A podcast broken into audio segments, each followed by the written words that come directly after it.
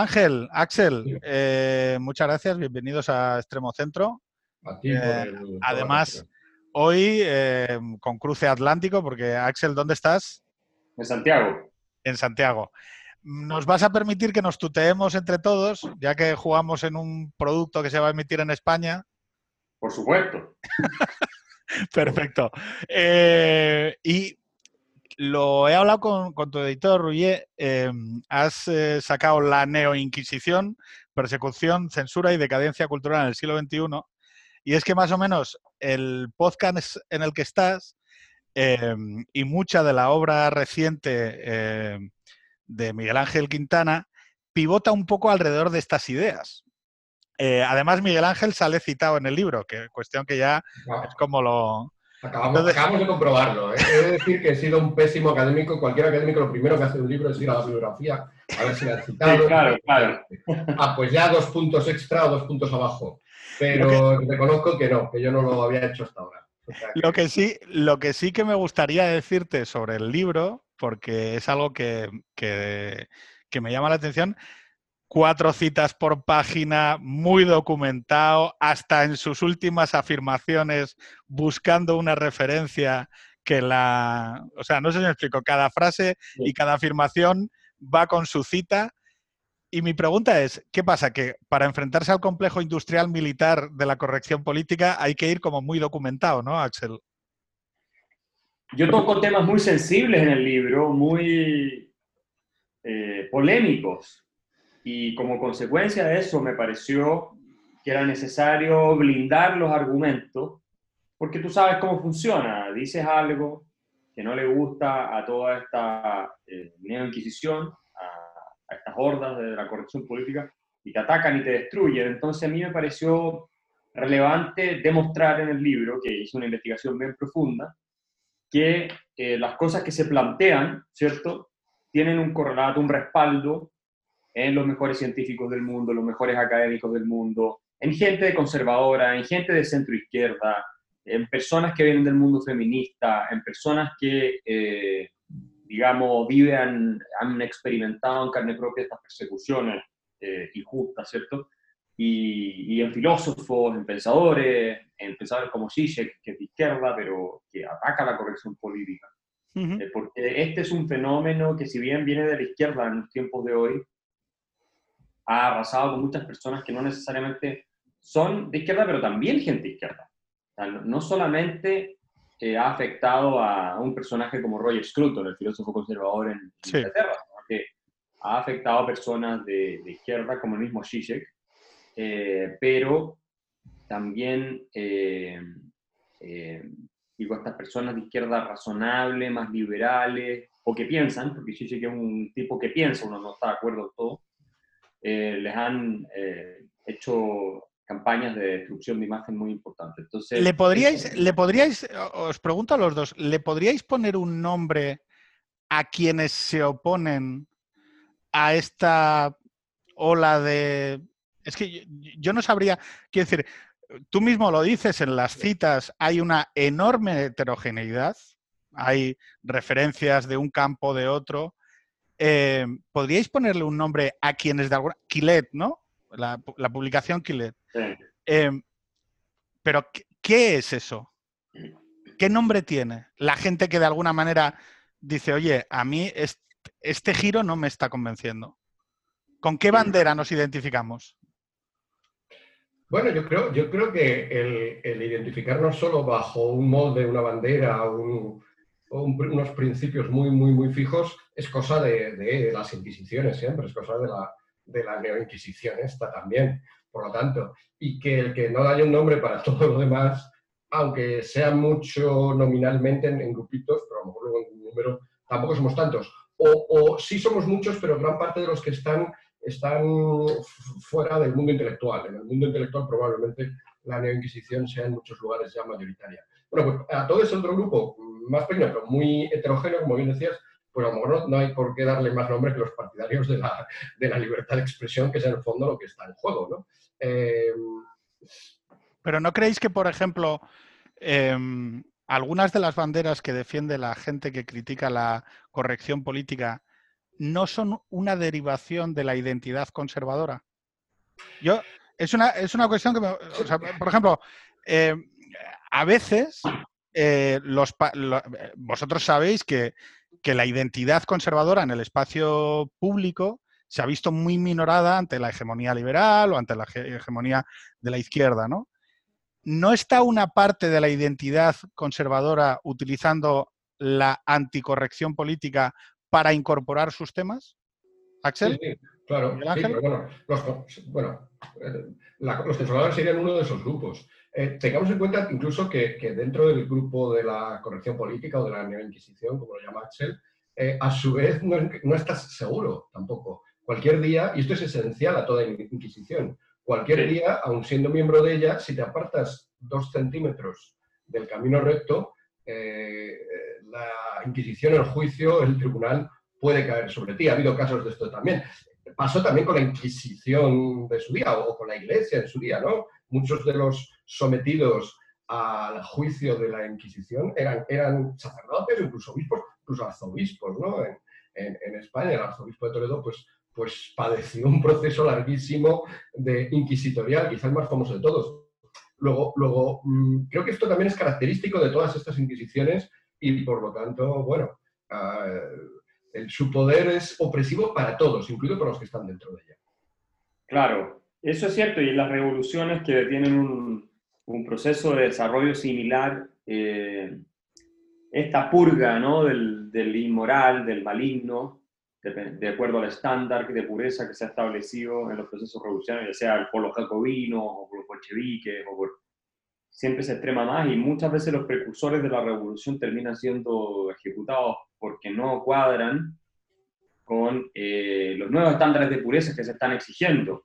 Eh, yo llamaría que los que estamos resistiendo eso somos precisamente parte de una resistencia en términos eh, más bien amplios, ¿no? Con, con, las diferencias que podemos tener en términos filosóficos, en, distintos, en distintas materias, pero lo que no nos gusta es eh, la represión, la destrucción de imagen, el, reemplazo del diálogo racional por una caricaturización y un desprestigio sistemático del adversario eh, sin hacerse cargo de su argumento, eh, calificándolo de nazi, homofóbico, racista, xenófobo, cualquiera de todas esas categorías que yo explico en el libro y que son las que se usan hoy en día, porque claro, tú estás en una discusión en la televisión, en cualquier parte, y das una opinión, por ejemplo, sobre la migración, que no es necesariamente eh, de abrazarla y aplaudirla en todas sus manifestaciones.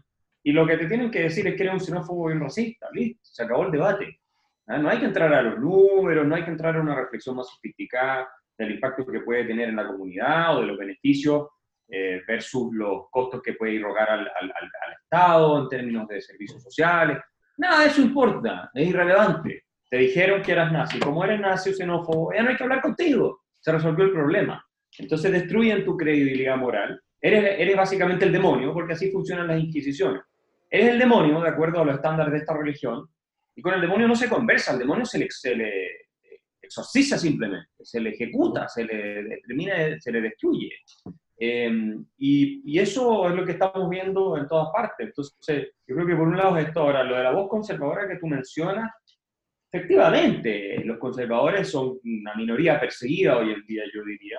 Eh, yo, no, yo no me identifico necesariamente como conservador, hay que ver bien a, cómo se define, pero eh, también oh, existen las políticas de identidad que vienen de la derecha, también es cierto eso, eh, y que terminan creando sus propias inquisiciones, pero hoy en día lo predominante por, por lejos, de manera sin contrapeso, diría yo, en las universidades, en los medios de comunicación, en las redes sociales, también inquisición de izquierda. Eh, que como digo, arrasa también a personas de centro izquierda liberal moderada, las la destruye. Pero fíjate esto, pero fíjate esto que, acabas de decir. Eh, vienes a decir más o menos, eh, como todos podemos entender y como explicas, hay dos grandes temas, pues el feminismo de, o el tema del, del género, ¿no? O eh, las cuestiones relativas a, no sé, el negacionismo climático, o sea, cualquier debate eh, que se quiera tener en unas coordenadas que no encajen con lo que está propalando, vamos a decirlo así, la izquierda en ese momento, ¿vale? Eh, te coloca automáticamente fuera del consenso. Entonces, claro, la pregunta es, ¿no es esto la articulación de todo lo que sea la no izquierda respecto de la izquierda en el momento? Es decir, mm, sabemos que desde que la clase decae, hay una parte de la izquierda que no se siente cómoda. ¿Por qué? Porque el contenedor al que se ascriben pues son cuestiones más materialistas, visiones más de clase, y que entonces hay determinadas cuestiones de género o cuestiones sobre las orientaciones sexuales de las minorías que les resultan más ajenas, pero que son la expresión de la izquierda mayoritaria del momento, la, real, la que está ejerciendo el poder en los medios de comunicación y en las academias. Entonces, muchas veces cuando hablamos de la, de la oposición a estos temas, es casi como la oposición a la izquierda. Claro, efectivamente, hay una especie de identificación ahí de la izquierda con todos estos temas. Eh, al menos desde el punto de vista de la percepción pública. Sin embargo, muchos libertarios, liberales, por ejemplo, son partidarios de permitir el matrimonio homosexual, de dar todo tipo de derechos también a gente transgénero. Yo cito a Dimitri McCloskey, que es una economista transgénero eh, en Estados Unidos, muy conocida, y, una de las cosas que hace ella feminista es, es, desbancar la idea de que el capitalismo es el peor enemigo de la mujer, como sostienen las feministas de origen marxista, ¿cierto? que es un absurdo completo, eh, y, entonces eh, hay, hay, distintas posturas dentro. O sea, por supuesto los conservadores no van a ser partidarios del matrimonio sexual, al menos la mayoría de ellos, pero sí quieren, en su buen porcentaje, en buena medida, tener una discusión razonable sobre temas donde puedan plantear sus argumentos, sin que los descalifiquen inmediatamente. Yo creo que eso es lo que tenemos que salvaguardar, ¿no? y tener cierta diversidad intelectual, porque fíjate que este es el mundo en que todos hablan de la diversidad. ¿Ah? La diversidad se ha convertido en una especie de dogma de fe. De hecho, ahí tengo un capítulo sobre los dogmas de la nueva fe, la diversidad es uno de ellos. Porque eh, es una cuestión puramente superficial y aparente. Quieren tener a personas de distintas razas, de distintos orígenes, de distinta orientación sexual, pero que todos piensen exactamente lo mismo. En el minuto que piensas distinto, te purgan. ¿Ah? Sea homosexual o sea de color negro, lo que sea.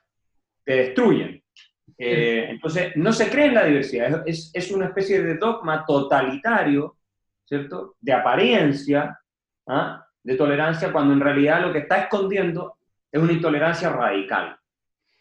se, se, propone, se dice que se propone la diversidad de etnias, la diversidad de orientaciones sexuales, la diversidad de identidades, pero no la diversidad de opiniones. Parece que es una diversidad que también puede tener cierto interés, cierto interés. Conectando con lo de los conservadores que decíais, estaba viendo que en el año 1997, en este medio en el que estamos, que es Internet, en el año 1997 una sentencia muy interesante, no hace tanto, 23 años, una sentencia muy interesante del Tribunal Supremo de los Estados Unidos, Janet Reno contra la, American Civil eh, Liberties Union, eh, en la cual eh, había una ley, que era una ley por la decencia, que intentó implantar el gobierno estadounidense. Esta asociación, que es una campeona siempre en los derechos de la libertad de expresión, aunque ahora, por cierto, ya también está cayendo en algunas cosas que serían dudosas, quizá algo las podíamos comentar. Pero bueno, en aquel momento era sin duda la campeona de la libertad de expresión. Sin más, esta asociación ah, demandó y ganó. Y, y, y, ahí esa ley a favor de la decencia pues en principio era una cosa pensada eh, desde un punto de vista que probablemente hubiera favorecido a los conservadores, ¿no? Porque la decencia es un término como muy, muy conservador. Bueno, 23 años después estamos seguros de cómo se hubiera utilizado esa ley en Internet, o sea, en todo Internet. Habría dado poderes al gobierno estadounidense para intervenir en Internet y eh, censurar, cohibir, prohibir, multar, cosas, ¿no? Bueno, ahora, ahora esta discusión se ha trasladado ya, por ejemplo, a, las redes sociales y, no puede estar más de actualidad por la, por la reciente propuesta de, Trump, ¿no? Que si queréis luego hablamos de ella. Pero no quería dejar de mencionar, ahora que estamos haciendo como un catálogo de los afectados, no quería dejar de mencionar el, terreno intermedio, que nunca es tan intermedio, siempre, eh, a lo mejor no es, no es, tan tierra de nadie, es el terreno, el terreno de los equidistantes, ¿no? De los, equidistantitos, ¿no? que también son muchos. Por supuesto están los que no se meten en la discusión, que ya dije antes, son personas que están ajenas estos debates, bueno, pues están ajenos, pues están ajenos. No me refiero a eso, me refiero a personas que sí que están en el, en el mundo intelectual, sí que están en el mundo de las ideas o la política y eh, cuidadosamente siempre que surge un asunto de estos eh, desaparecen, como decimos jocosamente en Twitter se les va el wifi ese día, justo, pero, se les va muchos días que coinciden justo con cuando surge este asunto. Yo creo que estos son, en buena parte, los más peligrosos. Por cierto, se equiparan a los neoinquisitoriales en lo mismo, renuncian al diálogo.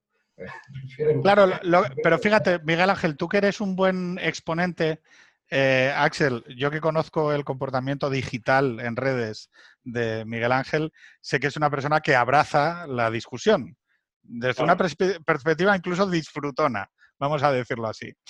Eh, pero es verdad que tiene costes, tiene enormes costes. Es decir, eh, tú lo explicas al inicio del libro, ¿no? Esa eh, destrucción del carácter a la que te abocan. Nosotros cuando en el podcast hemos querido abrazar diferentes sensibilidades que se salen del radio, automáticamente, es que fue automático, nos llamaron nazis.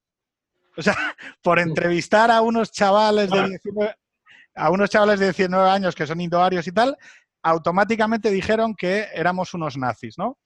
La cuestión es que el, dilema que os lanzo, y que le lanzo especialmente a Axel, que además em, se están viviendo ya fenómenos donde yo creo que eso se está rompiendo y están subiendo los costes por ambos lados del espectro, es, oye, ¿y por qué no hacerlo a la inversa? ¿Por qué no empezar a decir, Ah, si tú me llamas ya nazi, yo te digo que eres un comunista asesino o que mm, tú eres un borracho. Ah, no, tú me acusas de ser un acosador, pues tú eres un, eh, un drogadicto. No sé si me estoy explicando. ¿Por qué no abrazar todos ese modelo de conversación? Axel. Y finalmente, si eso es lo que te abre el espacio o lo que obliga a retroceder, eh, va a empezar a ocurrir cada vez más. Yo creo que en ciertos casos también es justificado contestar describiendo lo que son, no por una descalificación. Cuando una persona te llama nazi sin ningún fundamento, lo que está buscando, por cierto, es censurarte, es, destruir tu carácter moral, y tú tienes todo el derecho y la justificación para responder eh, de una manera en que quede en evidencia lo que está intentando. Eh, hay que inventar esas palabras que sean de alguna forma explicativa de la condición en la que se encuentra el que te está tratando a ti de censurar. Uno podría decirle, eres un neoinquisidor, por ejemplo, para usar el concepto de mi libro. Tú eres un neoinquisidor, un fanático, un totalitario, eh, que no acepta opiniones distintas, uno, porque eso es cierto además. Em, y, y, de esa manera ir subiendo el costo a esta gente que cree que puede disparar y puede atacar eh, gratis, y que entonces van a lograr a ti a callarte o que no invites más personas de, esa, de esas opiniones solo porque a ellos no les gusta lo que están oyendo. Eh, y creo que tenemos que comenzar con, con, ese coraje para que más gente también hable, porque fíjate que uno de los peores efectos de la neoinquisición y de la corrección política como práctica y, y ideología incluso, es la autocensura la gente ya no se atreve a hablar, los artistas no se atreven a crear, los músicos no se atreven a escribir letras que pueden considerarse ofensivas, los poetas no se atreven, tengo poetas citados que dicen no se atreven a escribir poesía, los autores de literatura, de novelas, ya muchos están siendo censurados de lo que pueden Pones un par de ejemplos. Pones un par de ejemplos en el libro relativos a la música española, por cierto, que me ha llamado mucho la atención. Me gusta porque muchas veces la gente que trata estos temas o vive mucho en la esfera estadounidense de los campus o vive mucho en culturas que son, pero el libro va cosiendo a ambos lados del Atlántico, referencia en muchos casos, por ejemplo, de, la cultura española, haces una referencia precisamente a eso, a cómo en el pop, en el pop español hay una autocensura que reduce el radio de lo que se puede decir. Y luego una cosa que me llama la atención, el tema de los periodistas. Sí. Hablas de que la clase periodística, y Miguel Ángel y tú sois profesores académicos que ya venís de un campo, vamos a decirlo, o sea, un campo en el que estáis en minoría, pero ¿y lo de los periodistas? ¿No sería lógico que en un espacio público en el que se consume información, cultura, noticias, medios, quienes prescriben tuviesen sensibilidades más o menos igualitarias a las del espectro político? ¿Por qué creéis que esto no es así? Y favorables a la libertad de expresión, ¿no? Porque si te dedicas al periodismo, pero pasa lo mismo en la universidad, te dedicas a la universidad, que se supone que es el, el mundo del intercambio de ideas, pues es paradójico que justo allí luego es donde haya más eh, reacios al intercambio libre de ideas. Eh, sí, las paradojas seguramente eh, son, son múltiples. El mundo del entretenimiento, ¿no? que es otro Hollywood, o, mundo de las series de televisión, etcétera, es otro mundo que también reposa fundamentalmente en la libertad de creación y sin embargo también está mayoritariamente carcomido por, por, estas ideas. Bueno, por lo tanto, yo creo, yo creo, claro, en vez de esa lógica, yo personalmente creo que tenemos que aplicar otra. Empezamos a, tenemos que empezar a aplicar lógica, eh, si queréis, incluso de, grupos o de clases sociales. Pero Miguel Ángel, yo te hago una pequeña enmienda a esto y, me gustaría. Yo en el mundo eh, eh, anglosajón estadounidense veo más pluralidad de la que luego veo en España. En humoristas, en actores, en creadores, en directores de cine. O sea, hay una cultura que no representa vale, puede ser minoritaria, pero por lo menos existe. Es que en España ni eso. No sé, no sé, no sé. ¿eh? Pedro, eh, eh, las elecciones hubo una encuesta sobre periódicos que habían apoyado a un candidato o a otro. Creo que el 96 o el 97% de los diarios había apoyado a, Clinton. Sí. Y además, Trump, podemos decir, no, pero es que es especialmente despreciable. Bueno, pero Trump precisamente se caracteriza o resulta despreciable fundamentalmente por romper estos corsés, quizá a veces de una manera un tanto grosera, pero, pero justo es este el tema que estaba. Bueno, pues cuando sale este tema y cuando un presidente se caracteriza por esto, el 97% de los periodistas se van a otro lado. No lo sé, no, no, no, no tengo el estudio en España, en España nos faltan muchos, no tengo el estudio en América en general, eh, no sé yo, yo, lo que entiendo es que al final hay unas eh, élites, hay unos grupos, todos estos grupos son élites, no en el sentido de que el profesor universitario ganemos mucho dinero o tengamos un extraordinario poder de decisión, pero es cierto que mm, bueno, pues todos los años tenemos a un montón de gente que está sometida a lo que nosotros digamos y a la cual incluso luego vamos a evaluar y luego se nos presta atención en ciertos medios y todas estas cosas no te pasa si eres cerrajero generalmente. Y por lo tanto, desde un punto de vista cognitivo hay unas ciertas élites, profesores, periodistas, que es verdad que económicamente a menudo tampoco están bien, pero vuelven a tener acceso a esos medios. Hay una cierta serie de, de, élites que, en las cuales ha cundido pues, esta idea que hay que sostener ciertas ideas para demostrar que perteneces a ellas. Igual que antes te comprabas un Cadillac o te comprabas una mansión en la Costa Azul para demostrar tu estatus, pues la nueva forma de demostrar tu estatus es sostener estas ideas que además son ideas que solo puedes sostener y llevar a la práctica si tienes este estatus. Hay un análisis de Henderson, eh, no sé si lo conoces, Axel, que es muy interesante en este sentido. él, llama esto ideas lujosas, ¿no? Y, por ejemplo, la idea de la familia no importa. Claro, la idea no importa, la familia no importa, pues por supuesto, si soy un millonario, la familia importa eh, bastante poco. Si soy una madre soltera negra en un barrio pobre de los Estados Unidos, hombre, pues tener un marido o tener una familia de apoyo para lidiar con mi hijo me empieza a importar mucho más. La familia en esos casos sí que, y mantener familias más o menos estables, unidas, sí que empieza a resultar importante. Cuando, entonces, con esa misma idea de que la familia no importa, ya te estás, estás demostrando que te estás ubicando en un mundo eh, totalmente alejado de, las clases a las que no quieres pertenecer. Y, por eso es la única lógica que encuentro. Claro, sí, los llama luxury beliefs. Sí, sí, lo, lo conozco. Sí, yo tengo datos de el mundo periodístico que tú mencionas, tanto de Inglaterra como Estados Unidos, Alemania, España, y la verdad es que predominantemente, de manera aplastante, los periodistas se identifican con la izquierda, eh, mucho más que lo que se identifica la población. En el caso de Estados Unidos, tú lo mencionabas, hay estudios de académicos norteamericanos que han concluido ya que el 95% de los periodistas básicamente son de izquierda en Estados Unidos, ¿no? de los medios nacionales, 95%. ¿Sí? Ahora circulaba a propósito lo del asesinato de George Floyd por este policía en Estados Unidos que tiene al país eh, muy convulsionado. Eh, eh, Obama, tiempo atrás, llamó a, cuando él gobernaba, a, un grupo de personas que también estaban manifestando, se rompieron todos, los llamó thugs, que es como decir los matones, ¿no? Y Trump lo acaba de, los acaba de llamar tracks de nuevo. Y Twitter le pone una advertencia de que este, este tweet debería ser censurado. Y todo el mundo le dice que es un racista o que no sé qué. A Obama no le dijeron nada. El mismo tweet prácticamente uno con el otro.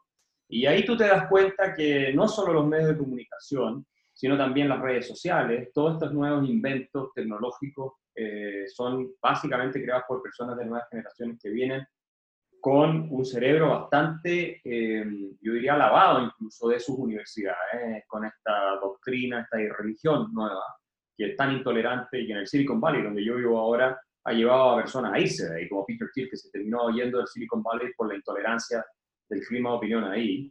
Eh, y, lo mismo ocurre en parte en Alemania, lo mismo ocurre en Inglaterra, lo mismo ocurre en España, el estudio que tengo yo, eh, sí, la mitad de los periodistas se identifican con la izquierda, pero el resto no se identifica ninguno con la derecha, según ese estudio que tengo citado.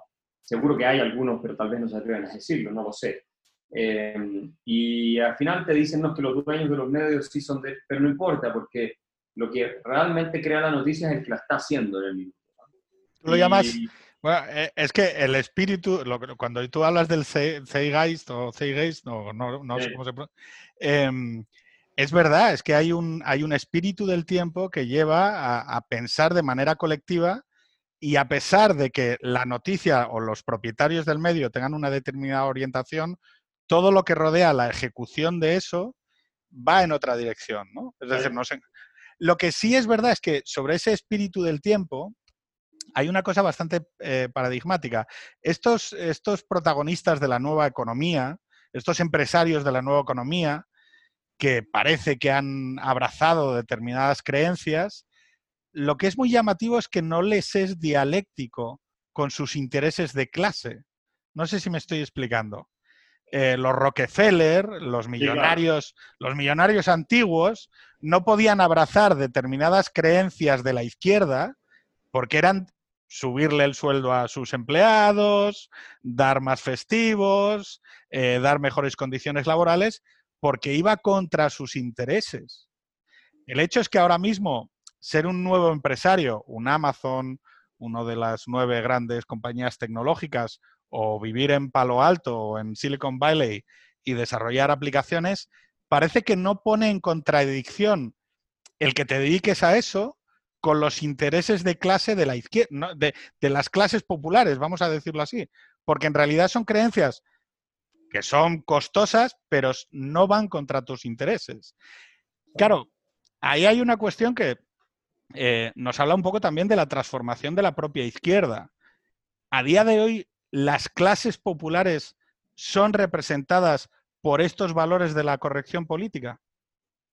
No, no, yo no lo creo. Eh, no, no, hay un conflicto directo en el sentido de una lucha económica, que es el marxismo clásico, la confiscar la propiedad privada, distribuirla, todas esas cosas. Pero hay, una, hay un costo que pagar en mediano plazo. Por ejemplo, en el Silicon Valley lo estás viendo. Eh, es tan predominantemente de izquierda California que primero eh, te hace imposible eh, la, vivir en el, en, la, en, la, en, el estado por lo caro que es, porque tienen prohibido el housing, construir nuevas casas, todo está prohibido básicamente en California. Entonces, es casi imposible vivir ahí por eso. Es muy caro, carísimo. Los impuestos además son atroces. Ah, tiene una tasa de pobreza de las más altas de Estados Unidos, además siendo uno de los estados más ricos, porque le da mucho beneficio social también a la gente pobre. San Francisco es una vergüenza. San Francisco es, un, es una ciudad, eh, yo nunca he visto, eh, ni siquiera en América Latina, el nivel de indigencia, el nivel de drogadicción en las calles que tú ves en San Francisco. Es una cuestión realmente increíble. Eso es por políticas de izquierda de la, de la misma eh, administración de la ciudad y del Estado. Eh, y por otro lado, al, asfixiar cierto, la capacidad creativa y de expresión, hay más y más genios tecnológicos que no quieren irse a, Silicon Valley porque hay preguntas que en su investigación científica están prohibidas de hacer. Entonces tú ya no puedes desarrollar, por ejemplo, investigación sobre las diferencias de inteligencia entre los distintos grupos y cosas por el estilo y cómo ayudar, porque inmediatamente estás en un terreno tan eh, difícil desde el punto de vista de la corrección política de la Inquisición, que no te dan trabajo o te expulsan. De hecho, eh, hay listas negras de conservadores para que no entren a trabajar según sus sensibilidades a estas empresas, a las empresas tecnológicas, Facebook, Google y otras. Eh, y la, los, tienen, tienen excluidos, quieren que todo el mundo piense exactamente lo mismo. y eso termina, termina irrogando costos para la economía. Cuando eres Google el costo que paga es muy marginal, porque es, una empresa tan gigantescamente rica y que margina tan, de manera tan colosal, que pueden darse el lujo de tener, si quieren, no sé, un país entero viviendo sin trabajar ahí. Pero cuando eres de otro tipo de empresas, startups o qué sé yo, no es tan fácil. Ya se empieza a complicar. Claro que a los grandes, que pueden darse esta eh, facilidad de virtue signaling, como lo llaman ellos, de señalar que son virtuosos, son buenos, los luxury beliefs y todo esto, no les importa a los chicos. Entonces, ellos siguen discutiendo y repitiendo estas ideas para poder mantener su posición de privilegio. Es la gran paradoja de esto, hablar del privilegio, del privilegio blanco, como suelen decir, para poder mantenerlo. Exhibir culpa para ser perdonado en tu pecado eh, y poder seguir viviendo como pecador. Esa es la lógica que tiene esto finalmente. Y a propósito de, de, lo que pasa hoy día en Minneapolis y todo con esta explosión social que hay por ciertos sectores por la muerte de este afroamericano o el asesinato de este afroamericano, que fue bien brutal, hay que decirlo. Pero esto que está ocurriendo no habría pasado si la víctima hubiera sido asiática americana, si hubiera sido blanca, si hubiera sido de otra etnia. Y eso tiene que ver con... no, claro, las ha habido y nunca ha existido este tipo de crisis. Y eso tiene que ver con, de nuevo, el discurso, la narrativa instalada desde la izquierda de la identity politics, de la cultura del victimismo, yo tengo un capítulo sobre esto, donde se le considera a los afroamericanos, eh, a la gente de color, y no a todos, porque si eres un indio de color negro no se te aplica lo mismo, interesantemente, eh, como las víctimas de toda la sociedad, todo lo cual, lo cual no es cierto. Sí, es, efectivo que hay una cierta dificultad en, en, ser afroamericano, pero la razón por la cual estos ciudadanos son tan desaventajados tiene mucho más que ver con cuestiones de su propia responsabilidad, y esto lo explica Thomas Sowell, que es afroamericano uno de los economistas más conocidos en Estados Unidos, Stanford, ¿cierto? Tiene que ver con su propia responsabilidad, que tienen una cultura en sus grupos muchas veces que les hace imposible adaptarse al mundo productivo y un estado benefactor que les incentiva a los peores comportamientos, como la destrucción de su familia. Y eso eh, es una de las esto que, esto que acabas esto que acabas de comentar con el tema de las familias, que antes lo ha tocado tangencialmente Miguel Ángel, que es el hecho de cómo em, en muchas comunidades, eh, sobre todo en las comunidades afroamericanas de Estados Unidos, la destrucción del núcleo familiar ha tenido unos costes sociales enormes. Pero solo la mera expresión de esta idea, de que una madre soltera con hijos tiene muy difícil salir de una trampa de, pobreza o que eso afecta a determinadas a la capacidad de, la igualdad de oportunidades, eh, es parece que decirlo ahora es algo rompedor, cuando es una, es una obviedad. O sea, no es, es que no, entiendo cómo esto puede tener un componente ideológico. a ti, Pedro, he visto que te reprochaban en, Twitter, en una red social, te reprochaban que hablaras bien de, tener familia. O sea, es delirante. Si dices que tener familia es algo que está bien, pues ya, ya te venían acostumbrando de todo tipo de pecados, de opresiones. De, o sea, bueno, familia, tu modelo es tener una familia y, tú le ves cosas positivas y lo dices. No, esto, esto, esto ya no se puede. Sí, pero Miguel Ángel, tú sabes que yo soy del 80. Tú sabes que los que nos criamos o nos inculturamos en, el, en la hegemonía de los 90, una vez caído el telón de acero, participábamos de la idea de que, bueno, que la esfera moral privada era una cosa que uno no exhibía para no meterse en la esfera del otro. Es decir, mientras no le hagas daño a nadie, tú vive como te dé la gana. ¿No? Era más o menos el principio.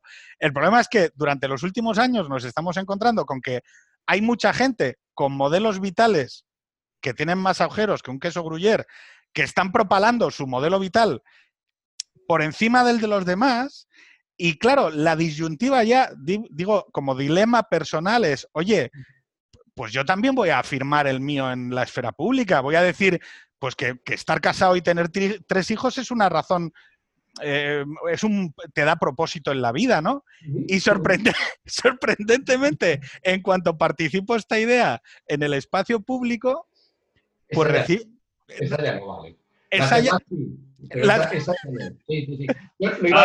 estábamos tocando esto antes, lo iba a mencionar, eh, lo has hecho tú muy bien. En términos un poco más filosóficos, es efectivamente eso, ¿no? Supone que hemos creado un espacio liberal, un espacio de ideas más o menos neutral, en el cual cada uno nos quitamos nuestra chaqueta, quitamos, nos, quitamos nuestro color de piel, nos quitamos nuestro sexo y debatimos pues cosas, pues no sé, como los presupuestos generales o cómo resolver este problema o el otro, y dejábamos todo lo identitario y tal, bueno, pues en nuestra vida privada y nos resultaba muy satisfactorio o no, pero bueno, ahí teníamos recursos también para, para mejorar. Em, ahora que ya no ocurre esto, obviamente que hay muchísima gente que está metiendo en ese espacio, está sesgando ese espacio público a su favor y está usando ese espacio público para, por ejemplo, con el dinero de todos o con las subvenciones de todos, pues promocionar ciertas ideologías y otras no, y para las que no promocionan encima prohibirlas, y, y si te ocurre meterte ahí, pues machacarte.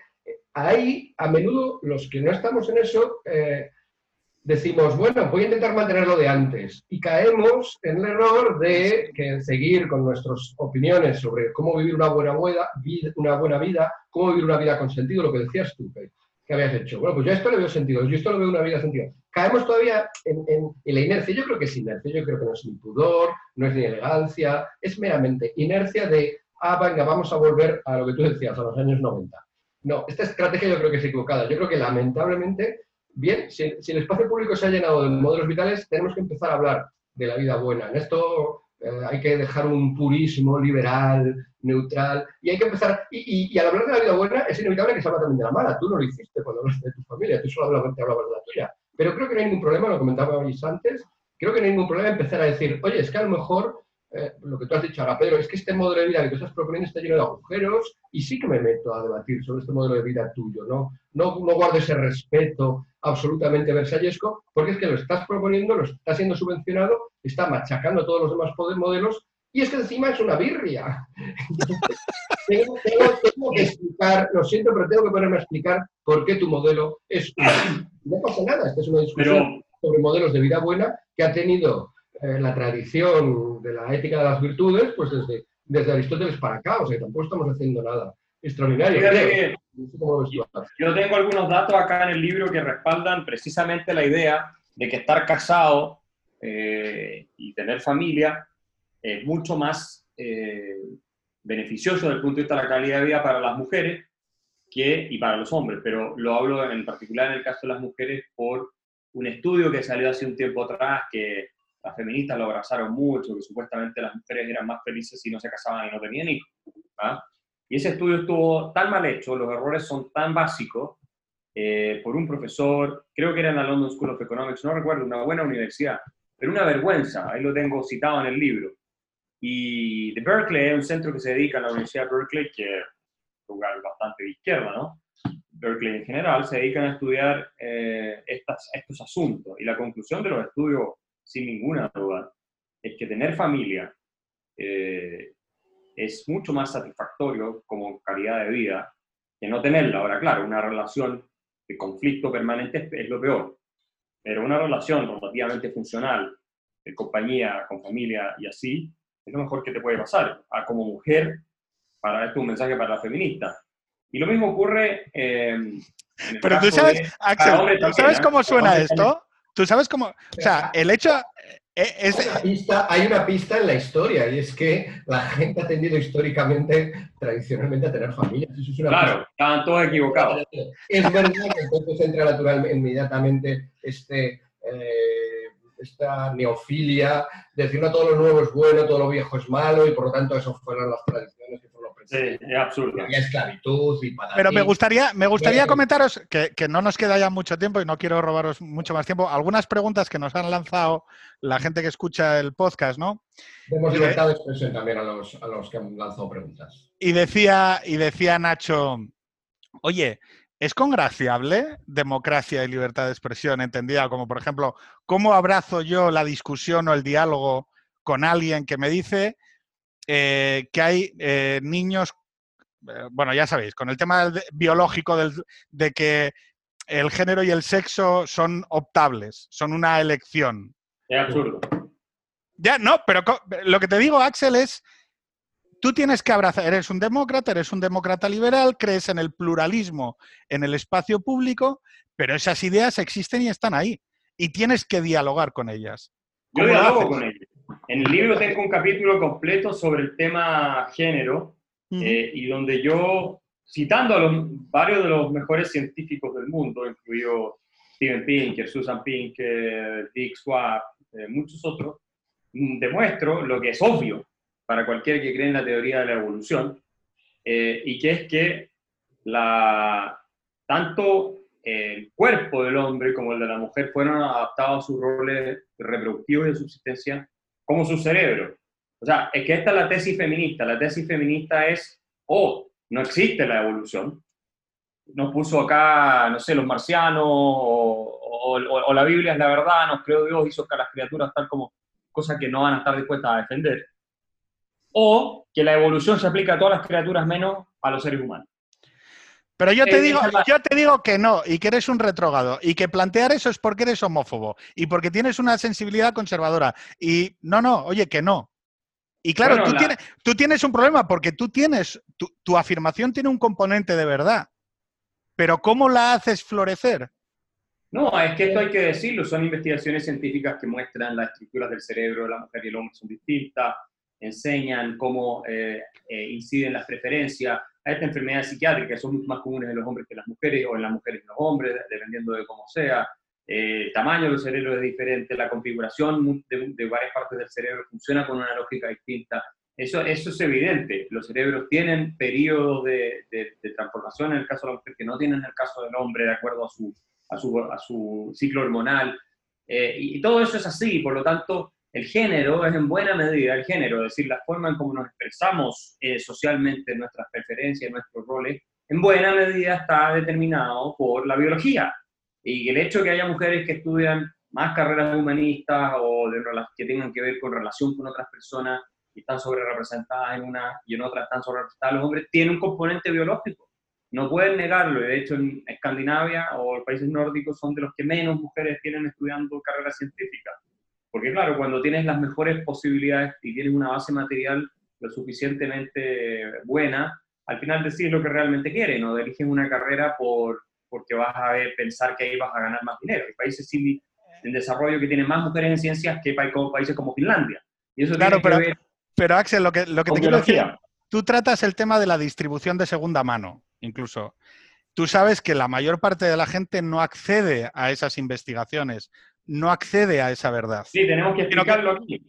Claro, eh, pero ah, ¿qué, ¿qué, pregunta es la que os haría o qué dilema o qué conversación os animaría a los dos a, opinar? Es, oye, ya que yo, que los tres hemos accedido a un componente de verdad, que queremos actuar como agentes de distribución hacia la sociedad en la cual vemos que el campo está muy inclinado, ¿Cuál es la actitud racional en esto? Lanzarte, claro, lanzarte a tumba abierta y discutir con todo el mundo, la creación de medios, la creación de escuelas. Ah, bueno. yo creo que la pregunta, la pregunta de, a la que hacía referencia era incluso más radical. Lo que decía es, oye, si hay unas cuantas verdades, hay cosas que son verdad, pues eh, ¿por qué tenemos que someterlas a la democracia? ¿Por qué tenemos que someterlas a la discusión pública y, luego eventualmente al voto, ¿no? Yo, creo, yo, yo lo, la, leído, lo he leído rápido, que es como se los tweets, y, pero me ha parecido que iba por este lado.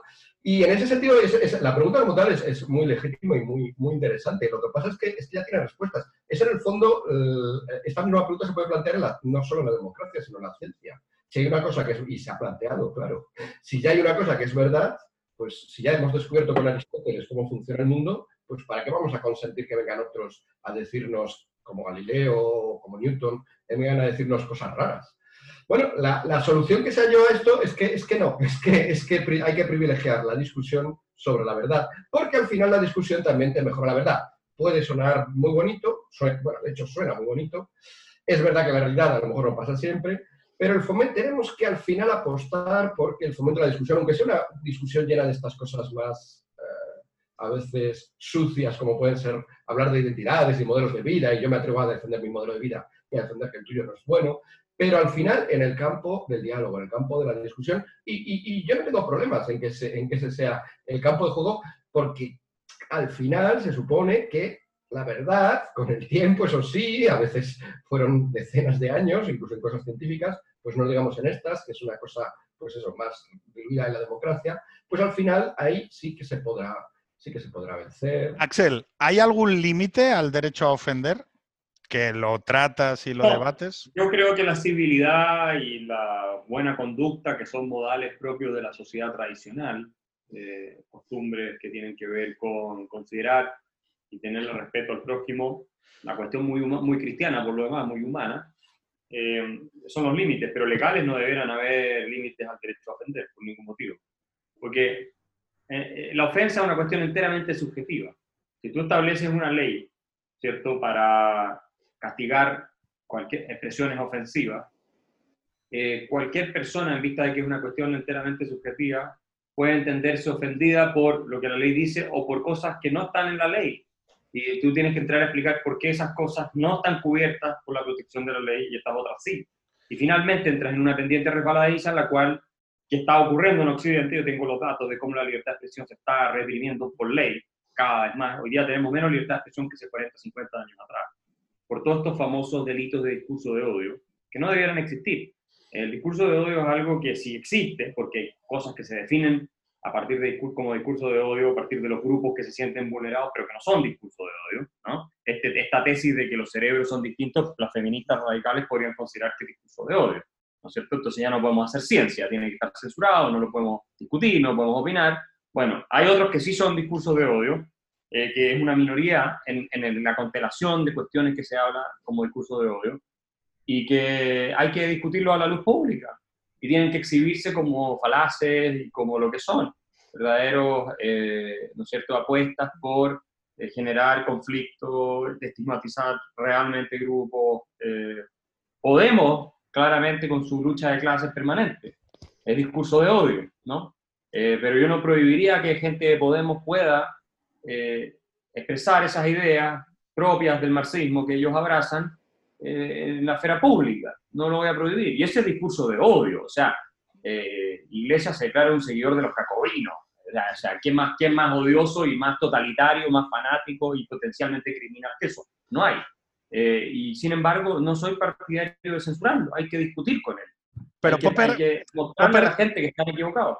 Popper, que es una paradoja que siempre se habla de la paradoja de la tolerancia con los intolerantes, él dice, ojo, en el momento en el que hay violencia, y aquí, claro, es donde entra el debate.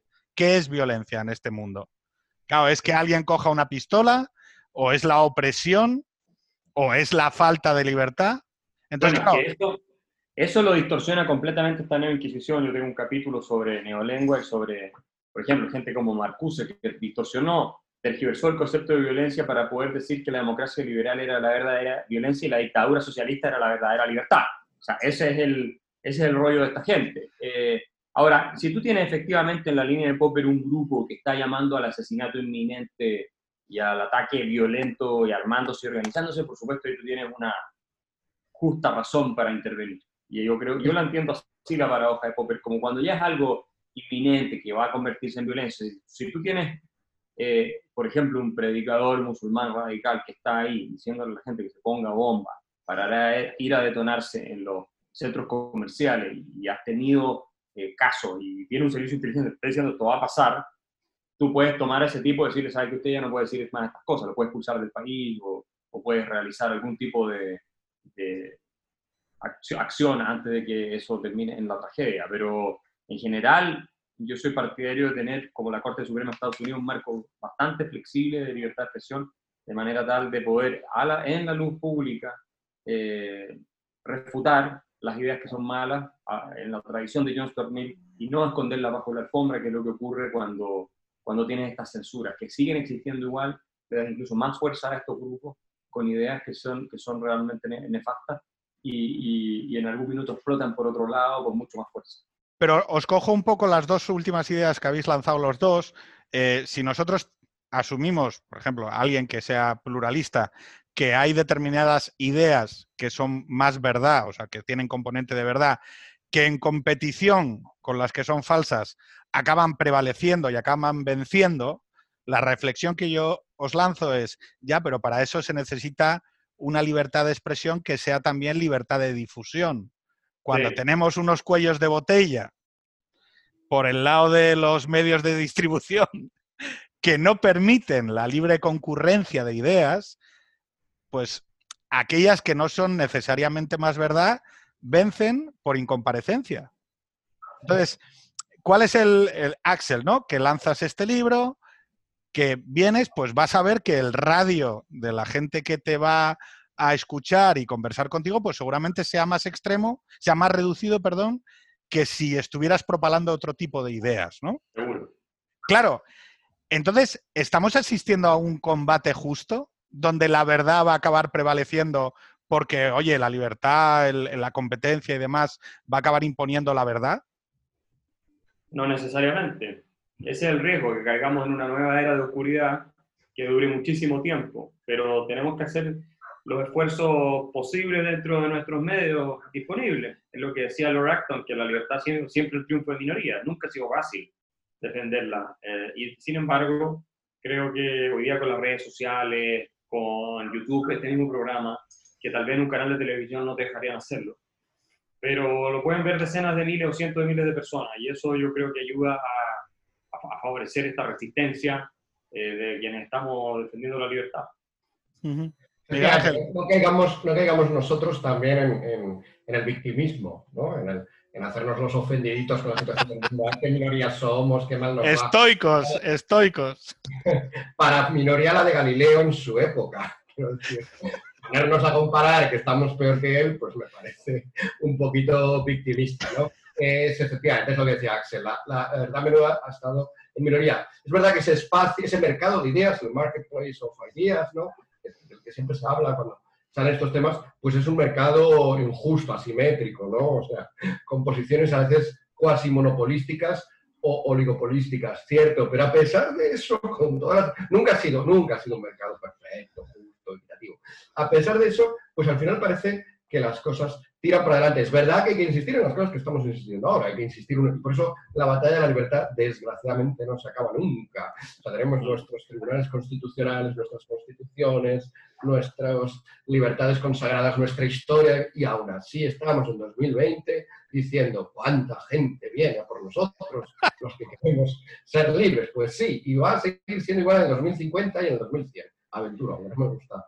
Pues, eh, no, no, a ver, yo, yo, entiendo, eh, entiendo esa necesidad, pero claro, el panorama es eh, el panorama es que hay una pelea constante que hay que dar para que no te metan en una esquina. Eh, Axel, ya como última intervención, dime por qué alguien, esto lo escucha generalmente gente de 20, 25 años, ¿por qué deberían leer la neoinquisición? Persecución, censura y decadencia cultural en el siglo XXI. Y ya te dejamos escapar y porque hay el análisis muy atingente a las nuevas generaciones también, en toda esta cultura del victimismo que hemos descrito, y tiene mucho impacto en eh, lo que es la forma en cómo han sido educados en esta cultura la sobreprotección las nuevas generaciones, y las han transformado en... Hyde, eh, ese concepto de la sobreprotección de Hyde. Exacto, extremadamente frágiles, vulnerables, que no toleran opiniones distintas porque se sienten ofendidos o emocionalmente afectados, reaccionan de manera violenta. Y eso, en definitiva, es el caldo cultivo para el autoritarismo y la destrucción de la democracia. Yo creo que tomar conciencia de eso y del mundo en que se está viviendo, porque esto va a seguir durante las próximas décadas. Y esa gente que hoy tiene 25, mañana va a tener 55. Y van a tener que encontrarse, si no revertimos esto, con un mundo que es mucho más oscuro, mucho más eh, represivo, intolerante, incluso podría llegar a ser totalitario o autoritario si seguimos en este camino, eh, de lo que ellos pueden imaginarse. Si es que no terminamos con conflictos civiles, en el peor de los escenarios, voy poniendo lo más catastrófico, que ojalá no ocurra, eh, violentos incluso, como los que se están viendo en parte en Estados Unidos, que algo de eso tiene, ¿ah? de estas políticas de identidad, de corrección política, cultura del victimismo que se manifiestan violentamente en las calles, hay que llamar a los militares para poner orden hay algo, hay un componente de esto que, es fundamental. Yo creo que las nuevas generaciones tienen que tomar conciencia de que la libertad y la democracia no se pueden dar por garantizadas, que es algo que se puede perder. España eh, tiene su propia historia en esa materia, eh, nosotros también, en, bueno, en toda Europa, ¿qué hablar? En todo el mundo, en realidad, puede encontrar esta historia hacia atrás, Europa de manera más dramática. Y por tanto, este libro les va a dar los instrumentos, algunos al menos, para tomar conciencia eh, de lo que está ocurriendo y cómo está afectando a gente de izquierda, de derechas, del centro, a todos. Está eh, cayéndole esta nueva inquisición encima y les está destruyendo las posibilidades de expresarse y está convirtiendo eh, la diversidad genuina que teníamos de expresión en una homogeneidad absoluta de, pura, de diversidad puramente aparente, es una farsa de diversidad. Y eso yo creo que las nuevas generaciones no lo quieren en realidad. Eh, sí, sí, sí, Miguel Ángel, dale. Un mensaje también a, a, ese grupo de... A los jóvenes. A los jóvenes. Discurso a los jóvenes. Em, yo creo que, bueno, va en las mismas líneas de lo que ha dicho Axel, ¿no? Yo les animaría a ser un poco, precisamente porque son jóvenes, punk. O sea, lo que no tiene sentido es ver a jovencitos copiando exactamente las ideas eh, mayoritarias y hoy en día, por ejemplo, en el, caso de España, eh, ideas que están incluso en el gobierno, quiero decir. Eh, se espera de la juventud pues, que sea un poquito rompedora, un poquito nueva y a veces incluso no ser un poquito, sino un muchito. Entonces, yo animaría a ser punk, a, a ser capaz de desafiar. Y uno de los argumentos que daría, y recogiendo lo que hemos dicho antes de atrevernos a hablar de modelos de vida, es que se fijen en los modelos de vida de estos inquisidores, que se fijen en los modelos de vida absolutamente amargados, victimistas, resentidos de la élite que propone estas cosas. ¿Quieren ellos con 20 años tener un futuro así? O un presente incluso, porque si asumes todas estas quejas y vives como mujer o como gay o como gitano absolutamente oprimido por culpa de la historia secular de opresión, si lo vives así vas a tener una vida eh, bastante peor. Mm, la vida es una cosa muy seria y solo como para hacer caso a modelos cuando menos discutibles. Axel, oye, una pregunta que se me había pasado de un, eh, de un compañero, Alberto Galán, que dice, además, eh, dice, yo a Kaiser le preguntaría si en momentos como estos no cree necesaria una mayor redistribución de la riqueza. Sé que esto es totalmente off topic, pero para evitar, entre otros problemas, como la conflictividad social que tiene Chile ahora mismo. Esto ya, es, esto ya es un exceso, pero es que... Yo creo que la conflictividad social que tiene Chile es precisamente porque ha aumentado demasiado la redistribución de la riqueza. Y la ha aumentado a tal punto en que ha destruido la capacidad de progreso económico del país. De hecho, el gobierno de Bachelet, el segundo gobierno de Michelle Bachelet, la socialista, eh, que hoy encabeza la, la parte de derechos humanos en la ONU, la, la, de derechos humanos, ella eh, hizo una reforma tributaria gigantesca para redistribuir dinero que sepultó el crecimiento económico que venía de más de 5%, lo redujo a 1.8%, redujo los salarios reales, el crecimiento de los salarios reales a menos de la mitad, si los estancó en realidad casi completamente, eh, aumentó el desempleo, redujo el empleo eh, formal, aumentó el tamaño del Estado, la cantidad de funcionarios públicos viviendo de las rentas de los chilenos, de los ingresos de los chilenos a través de impuestos. Nos convertimos en el país con, con mayor ingreso, con mayor impuesto a las empresas de la OCDE. En relación al promedio de la OCDE, somos el con mayor, digamos, tenemos más impuestos a las empresas que el promedio de la OCDE, no es que tengamos más que todos los demás, pero somos el más pobre de la OCDE. Y eso lo que produjo fue un estancamiento completo de las posibilidades de surgir de la clase media chilena. Y de ahí viene gran parte de la frustración que se manifestó en Chile con el desastre social. Eh, nosotros no podemos seguir subiendo los impuestos porque somos un país relativamente pobre comparado con los países desarrollados eh, y que esa alza de impuestos que Bachelet hizo y que llevó a recaudar menos dinero, no más, eh, en relación a lo que ellos habían propuesto, incluso, o sea, que del lado fiscal también hubo un problema, no solamente del lado de las personas. lo, que, lo que generó fue una destrucción de las posibilidades de progresar de los chilenos precisamente con el verso de la redistribución y de la igualdad. Si Chile se terminó arruinando, pues yo creo que no se va a recuperar, por el discurso igualitario. Y hasta ahí llegamos. Y el diagnóstico es que falta más redistribución. Entonces están proponiendo impuestos al patrimonio, financiamiento del Banco Central directo al, al, al Estado, están proponiendo eh, nacionalizar los fondos de pensiones, todas esas cosas que nos van a convertir en Argentina en un, par de, en un año, si es que las llegamos a aplicar, como Argentina en un año. Ese, ese, es el destino de la redistribución de la riqueza. Dejemos que la gente trabaje, salga adelante, hagámosle la vida más fácil. Temo que eso no va a ocurrir porque los políticos tienen que pagarse sus grosos sueldos ellos y a todos sus amigos que tienen en el Estado primero. Y por tanto, lo último que se les va a ocurrir va a ser bajar impuestos. Van a endeudar el país primero, después van a destruir la moneda. ¿Tú, ¿Tú, no crees que hay una, y esta pregunta también se la lanza a Miguel Ángel porque yo creo que estamos leyendo las mismas cosas, Em, ¿Tú no crees que hay un retroceso de lo liberal, de la hegemonía liberal, hacia una derecha más social, por lo menos en distintos países de Europa y demás, con una narrativa más del bienestar, de la redistribución, incluso movimientos como el Le Pen y demás.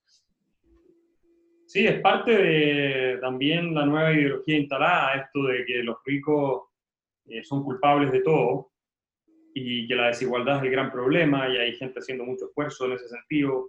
Estados Unidos tiene una carrera presidencial muy polarizada. Bernie Sanders ha marcado punto. Bernie Sanders, un socialista de escuela marxista prácticamente. ha condicionado el discurso de los demócratas, totalmente. Totalmente. Eh, después tienes a Alejandra, Alexandra Ocasio Cortés, esta latina, que en realidad es una, es una política de, muy bajo nivel intelectual. O sea, se nota que las cosas que dice eh, es muy ignorante, ¿no? Pero repiten eslóganes emocionales y es el típico fabricante de miseria que hemos tenido siempre en América Latina. Si esta idea de que hay que redistribuir y redistribuir, ¿qué más vamos a redistribuir en Europa? Los estados están sobreendeudados. España tiene un estado, ¿cuánto? El 45%, 50% del producto. Eh, ¿Qué más quieren? ¿Quieren tenerlo de 80? ¿Quieren ser Norcorea? ¿Cuál es el, cuál es el punto? ¿Qué, ¿A qué buscan? ¿Ah? Y tenemos estados muy pequeños como Singapur o Suiza, eh, o bastante más pequeños, que funcionan mucho mejor. Entonces, eh, esta idea de que si los políticos le sacan más plata a la gente de lo que ellas producen, la gente va a estar mejor, es delirante. Yo no sé cómo se les puede ocurrir eso. Eh, es solamente por esta religión, la estatolatría, como decía Fumice, esta religión de que el Estado es una especie de Dios al cual tú le das cosas y las multiplica ilimitadamente para todos, como si no se robaran en gran parte la plata, como si el Estado español no fuera una corrupción tremenda, como si el Estado chileno no fuera de una corrupción espantosa. ¿ah? según informe internacional del mismo Banco Interamericano del Desarrollo. Mira Argentina, si un Estado grande fuera la clave para llegar ¿cierto? al desarrollo, mira lo que es Argentina, lo que es Brasil, tienen de los estados más grandes del mundo, más grandes casi que los países nórdicos. Me encanta, me encanta Axel, me encanta Axel porque, o sea, ha sido rascarte un poco con esto y te has venido, vamos, te has venido sobre la pantalla. que, coste, que, quiero decirte que, seguramente discrepemos. Yo soy mucho más social y tengo una visión mucho más. No, yo soy muy social. sí, sí, no, no. lo que pasa es que lo social no lo entiendo a través de lo estatal, nada Claro, claro, pero que, me, que agradezco, o sea, te iba a decir precisamente que yo te estoy escuchando y, no me genera ningún problema, ni creo que seas una mala persona, ni creo, simplemente creo que construyes los argumentos desde un sitio diferente al mío. Pero sorprendentemente, esto, esto que estás diciendo tú, en el espacio público español, es casi imposible de afirmar. Cuando yo sé que hay gente que tienen esa visión y que además... Bueno, pero fíjate. Por eso los españoles están liquidados, no van a salir adelante. Fijaos. Fijaos, si, Chile, que comparte con Argentina una frontera de miles de kilómetros, no ha aprendido de Argentina, ¿cómo vamos a aprender de Argentina desde España? Imagínate si tuvieran la peseta todavía. Bueno, estarían devaluando? Bueno, como campeones, desde, o sea, es, es, la estrategia habitual que nosotros utilizamos, que es la devaluación. Cuando nos quitaron esa herramienta, eh, empezamos a tener problemas. Y ahora mismo hay un problema político enorme, que es que la gente no le explica a la sociedad que cada medida y propuesta de gasto, los viernes sociales, que fue una cosa muy de la campaña anterior y demás, que eran políticas expansivas de gasto. Ahora, todavía no sabemos cómo se va a pagar. No sé si me explico. Han sido anuncios de gasto, pero nadie ha dicho lo que, lo que en buena lógica, ah, vale, pues mira, tendrás que reducir la masa salarial de los funcionarios o la masa salarial o la masa de pensiones o recaudar más. Pero claro, en medio de una recesión va a ser realmente difícil, que toma causa con el coronavirus, pero ya venía anticipada por otras cosas. Van a emitir deuda porque la Unión Europea es una, es una construcción completamente disfuncional donde los límites de deuda establecidos en Maastricht y otros tratados no se cumplen. Entonces lo que van a hacer es endeudar el país y la gente va a estar feliz con los políticos que están endeudando el país, porque la deuda como se paga en el futuro, ¿cierto? Y nadie se va a acordar de dónde vino, pero para el político el incentivo es estar bien en ese minuto, y ser bien evaluado en ese minuto, no lo que va a pasar en 20, 10 años más. Entonces pero se van a endeudar y ya tenemos, van a tener una crisis fiscal. Que ya tenemos un, que ya tenemos un 100% de deuda. Este, este... ¿Puedes llevar los 150? Sí, no, no, sí, lo puedes, pero como estás dentro del euro, hay un momento en el que alguien aplica condicionalidad a, tu, a, la siguiente ronda de financiación. Yo no creo, yo no creo. Lo van a comprar el Banco Central Europeo, que es una vergüenza organización, está comprando toda la deuda, todo lo que se mueve lo está comprando. Pueden endeudarse a tasas muy bajas, pueden despilfarrar y va, bomba atómica va a reventar, yo creo, con el colapso del euro, tal vez en algún minuto, pero de todas maneras les va a llegar la cuenta. En 15, 20 años, no importa, pero les va a llegar. Pero los que están hoy no les va a llegar. Por lo menos no los políticos de hoy. Entonces lo pueden hacer y la gente va a estar feliz y van a tener que pasarle esa carga a sus hijos. Miguel Ángel. No, bueno. Sí, es prácticamente lo que habéis dicho ya. O sea que es muy curioso porque en una época en la que no se deja hablar de las futuras generaciones, por ejemplo, para cuestiones psicológicas, no se piensa en esto, en la deuda que les dejamos a las futuras generaciones también. Hay una falta de justicia o de empatía, como se dice ahora, hacia las nuevas generaciones absoluta. De solidaridad, falta de solidaridad intergeneracional. No hay, no hay justicia intergeneracional. Me encanta porque en, este en estos últimos minutos, Axel, se ha... Me tocaste un punto sensible. No, no, se te ha notado, se te ha notado. Oye, pues un verdadero placer, recomendación para todos, la neoinquisición, persecución, censura y decadencia cultural de Deusto. Eh, un saludo también a nuestro amigo Ruyé. Y nada. Gracias. Un verdadero placer, Axel. Gracias, Pedro. Nos vemos. Hasta luego. Un abrazo. Adiós.